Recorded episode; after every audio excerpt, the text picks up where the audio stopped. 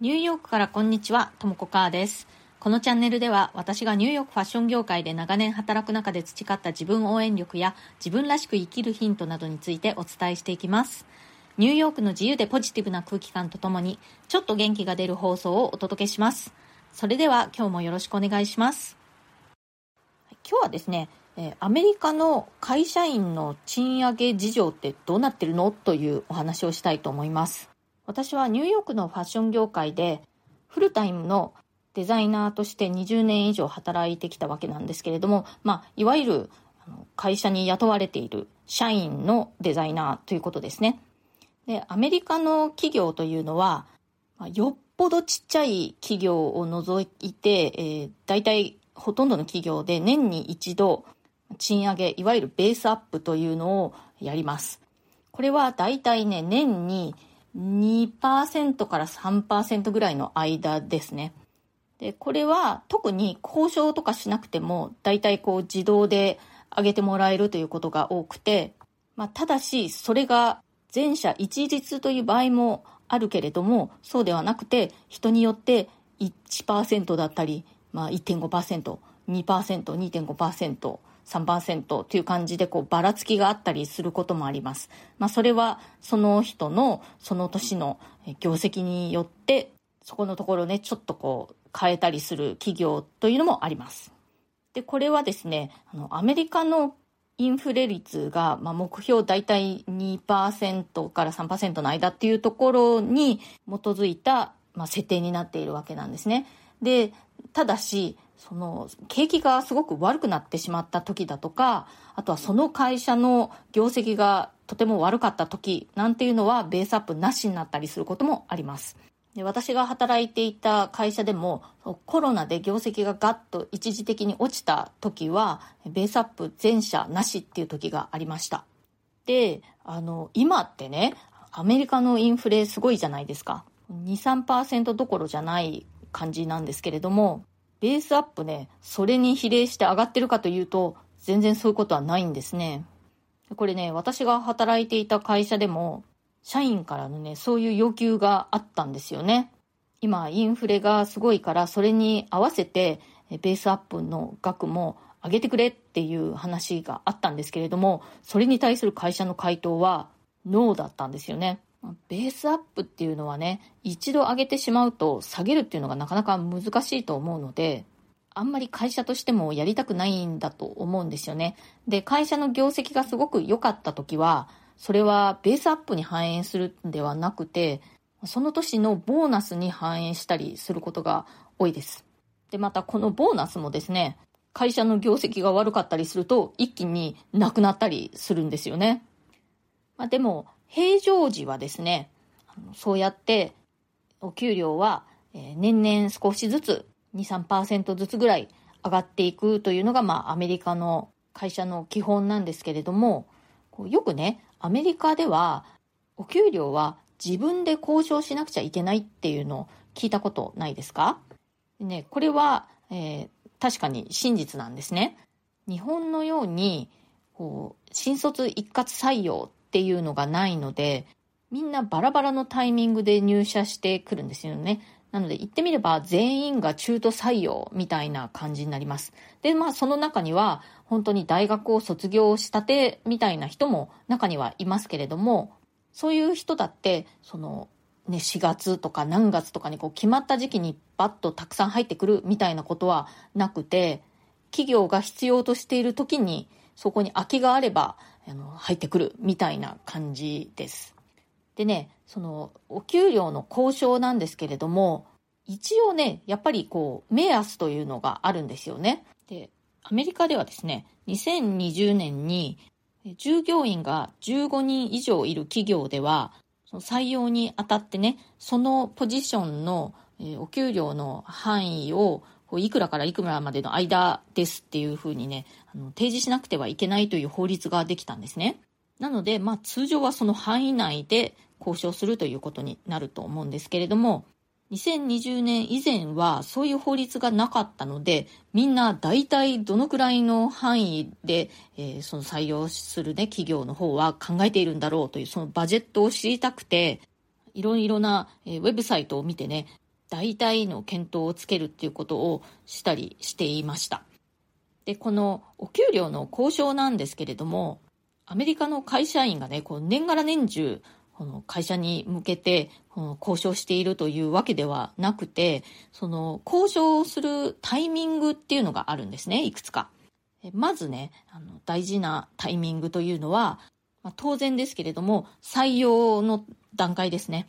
でまあね、もちろんそう採用される側としてはね、その範囲内でできるだけたくさんもらいたいと思うし、その企業の方は、なるべくならあんまり払いたくないで、あの優秀な人材を雇いたいって思うわけなんですよね。で、まあ雇われる側としては、なるべく高いお給料が欲しいけれども、あんまりそこでプッシュすると、他の候補者に対してこう不利になってしまうのではとかこうあの考えたりするし、雇う側としてもその決まった範囲内でできればあまり多く払いたくないと思うけれども、ライバル社に優秀な人材を取られたくはないし、自分のところに来てもらうためにはやっぱりお給料をたくさん払わなくては、みたいな感じの駆け引きというのがあります。それからもう一つ、えー、賃金交渉で重要なタイミングというのは、ポジションが変わる時ですね。まあ、いわゆるプロモーション、えー、昇格があった時ですね。で、まあ、このね、昇格に関しても、交渉しなくちゃいけないみたいなのもね、まああるんですけれども、今日はちょっとその話は置いといて、まあ昇格が決まったとして、で、その時に新しい賃金の交渉というのをします。で、その採用の時と昇格した時っていうのが、えー、賃金交渉の2大ビッグチャンスなわけなんですけれども、交渉がね、すんなりとまとまらない時っていうのもやっぱりあるんですね。でそういう時どうするかというと、そのベース賃金、いわゆるこう、決まった年俸というものではなくて、それ以外の部分で交渉をするということになります。例えばそのボーナスを何パーセント欲しいだとか、あとは私のようにそのファッション企業で働いている人は、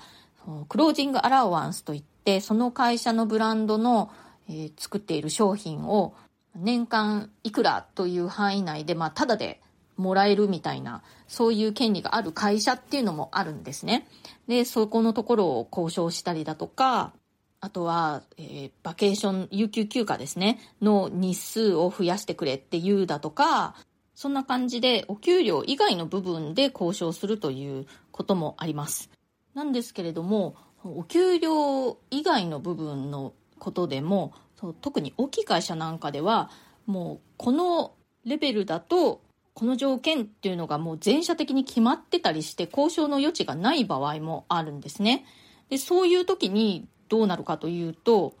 会社の方がね、一時金というのを支払うことで、えー、交渉に決着をつけるということがあります。まあ、臨時ボーナスみたいな感じですね。でまあ、それが、キャッシュの場合もあれば、上場企業の場合なんかだと、その会社の株を、何株譲渡しますみたいな、そういう条件になるということもあります。ただこれもね、本当にその時の状況次第なんですよね。会社の方でもうこれ以上は交渉に応じられませんっていう感じですっぱりと線を引くこともあれば、どうしてもその人材を逃したくないので、えー、何かしらのインセンティブをつけて、その人材を確保しようとするとかね。まあ本当にそれはケースバイケースだなと思います。まあそういう感じで、えー、その採用時と昇格した時っていうのが、賃金交渉のえー、2大重要な、えー、機会ということになるんですけれども、それ以外のタイミングで賃金交渉をするということもね、まあ、なくはないです。で一つは、他社から仕事のオファーがあった時ですね。まあ、あの、転職活動をして、別の企業からオファーがもらえたけれども、まあ、お給料次第では今の会社にとどまってもいいなと思っている人が、そこでこう、会社に対して、他社からこれだけの、えー、オファーをもらっているので、それに合わせてくれるのだったら自分はとどまるという交渉をしたりすることもあります。まあ、でもね、これも、えー、会社の方が交渉に応じるかどうかっていうのは、その状況次第ですね。あとは、その年に一度のね、全社的に行うベースアップの時に、さらにそのベースアップ以上に自分の賃金を上げてくれと交渉するというケースもありますけれども、特にね、その他社からの引き合いとかも何もなくて、ただ交渉するっていうのはね、あまりうまくいかないことが多いかなと思います。コメントのお返しをしたいと思います。年齢を気にしすぎて自分の行動を制限していませんか？の放送回。これは6月24日の放送でした。オリジナルの放送リンクを貼っておきますので、ぜひ合わせて聞いてみてください。これはね、私が今、日本に一時帰国中なんですけれども、日本ってやっぱりすごく年齢コンシャスな国ですよね。えー、本屋さんに行くと、何歳までにやるべきこととか、何歳からはこう生きろとか、そういったね、こう年齢で区切ったようなタイトルの本っていうのがもう本当にたくさん目につきます。日本ってね、本当にきっちり横並びの国だと思うので、そういうね、何歳では何とかみたいな話が割とこう、スッとね、入ってきやすいのかもしれないんですけれども、それによって、あ、自分は何歳だから、こうせねばならないとか、何歳なのにこういうことができてないみたいな感じでね、不必要な焦りだとか、そういうネガティブな気持ちを抱いてしまうってこともあるんじゃないかなと思って、で、まあ年齢なんてもう大体でいいんじゃないというお話をしたんですけれども、えー、みつこさんからコメントいただいております。ともこさん、私も同感、共感します。年齢は生きてきた年数。年齢のリミッターは気にせずに生きたいと考えているうちの一人です。海外でも生活してみたいです。ニューヨークの感覚を味わってみたいです。ということで、みつこうさんありがとうございます。うん、あの、ニューヨークで、ニューヨークじゃなくてもいいんですけれども、海外少しでもいいので、ちょっと長めに滞在してみると、新しい視点でいろんなことを見ることができるようになると思うんですよね。まあ、あの、私は海外に移住してしまった口なんですけれども、移住とはいかなくてもね、あの短期留学なんかでもいいので、海外で少しだけ暮らしてみるっていう経験すると、すごくね、こう、開眼することっていうのがあると思います。それから、安香さん。年齢、年代は目印や指標になるのでしょうが、やはり私も違和感大ありと感じる一人です。ということで、安香さん、ありがとうございます。いや、本当にその通りだと思います。まあね、今回本当に日本の本屋さんに行って、そういう年代別みたいな本たくさん見て、うわーってちょっとこうね、鬱陶しい気持ちになりましたね、正直。ほっといてくれ、みたいな。まあ実際ね、ほっとけばいいんですけれども、まあ、でもね、やっぱりそういう多くの人の目に触れる書籍だとか、そういうメディアだとかの影響って、やっぱりこう、大きいと思うんですよね。ほっとけばいいって言って無視するにも、やっぱりちょっとエネルギーを使うと思うんですよね。なので、まあ、例えばこういう私の放送なんかでこうやって皆さんがコメントくださって、ああ、そういうふうに感じているのって自分だけじゃないんだっていうことを知るっていうのもすごく大事だなって思います。なので、え、コメントありがとうございました。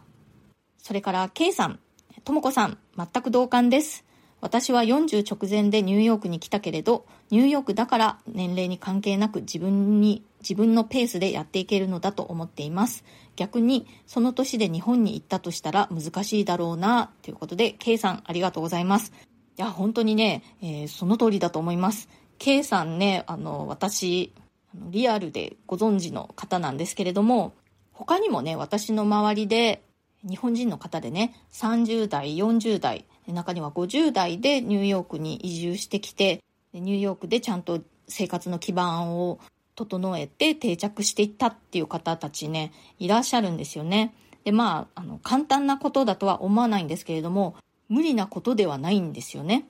で、ニューヨークをはじめそういう場所っていうのがね、あの世界にはあるということです。だから、年齢だけでね、もう自分は何歳だし、これから海外なんてって諦めるのは、まだ早いというかね、いろいろ調べてみれば、やりようっていうのはいくらでもあるんじゃないかなと思います。それから、てんてんマンツォバースさん。本屋に行っても、決まった棚しか気づいていませんでしたが、年齢別に訴求されているんですね。ということで、てんてんさんありがとうございます。うん、あの、アメリカのね、書店でその、何歳に向けてみたいな本って本当にあんまりないんですよね。だから、日本の本屋さん行って、そういうこう年代を特定したタイトルっていうのがすごく逆に目についたんだと思います。でね、私自身、日本にまだ住んでいた頃に、そういう本を読んで、そしてね、焦っていたと思います。だからまあ、その手の本って昔からあったんですけれども、私が日本に住んでたのって本当に25年前なんですけれども、その頃にもあったんだけれども、今ってなんか、もっとそれが増えてるような気がしたんですよね。いや、もうそういうね、何歳だからうんぬんみたいなのは、あんまり気にしない方がいいと私は思います。大体そういう本ってその何歳までにこういうことをやれたっていうその成功した人たちが書いてる本がほとんどですよね。だからそれと自分と比べてしまうと、まあ大体の人が、あ、自分はできてないなっていう感じになるんじゃないかなと思うんですよね。で、まあその焦りの気持ちもあってそういう本を手に取ってしまうんだと思うんですけれども、本当ね、人は人、自分は自分ですよ。もちろんね、その何歳でも何でもできるとは言いませんけれどね、やっぱりその肉体的な衰えっていうのは必ず誰にでもあるので、でもそれでもやっぱり人それぞれにこうタイミングっていうものがありますよね。だからその本を書かれた著者の方にはそういうのタイミングがあったんだろうし、まあ自分には自分のタイミングっていうものがあると私は思います。はい、今日は、えー、アメリカ企業の賃上げ事情についてお話ししてみました。今日の放送が気に入ってくださったら、チャンネルのフォローがまだの方、ぜひこの機会にフォローしていただけると、えー、とっても嬉しいです。それから、この賃上げだとか、給与交渉の話題について、私自身の経験についてですね、もうちょっと突っ込んだ話をプレミアム放送の方で次回したいなって考えてますので、ご興味ある方はぜひプレミアム放送の方にもぜひご参加ください。プレミアム放送はだいたい週2回強、通常放送よりももっと近い距離感で、えー、より具体的なニューヨーク生活の話や、私のプライベートな事柄、え、国際結婚の話や仕事の裏話などをしております。え、お申し込みは Voicy のウェブサイトからがお得になってます。リンクを貼っておきますので、そちらでね、プレミアム放送の一覧が見られますし、お申し込みもできるようになってます。ぜひ、プレミアムの方のご参加お待ちしております。それから、ご質問やリクエスト、コメント、ご感想など、大歓迎ですので、ぜひお気軽にコメント欄から送ってください。え匿名ご希望の方は、私のプロフィールの一番下のところに質問箱のリンクを貼ってますので、そちらをご利用ください。そうするとお名前が出ないで私にメッセージを送ることができます。ニューヨークのことやファッションのこと、キャリアのこと、キャリアチェンジのこと、海外で暮らすこと、海外に移住すること、それ以外のことでも何でもあの私に聞いてみたいなっていうことがありましたら、ぜひ、お知らせください。できるだけこの放送にね、反映させていきたいと思っています。今日も最後まで聞いてくださってありがとうございました。それではまた次回、ともこかーでした。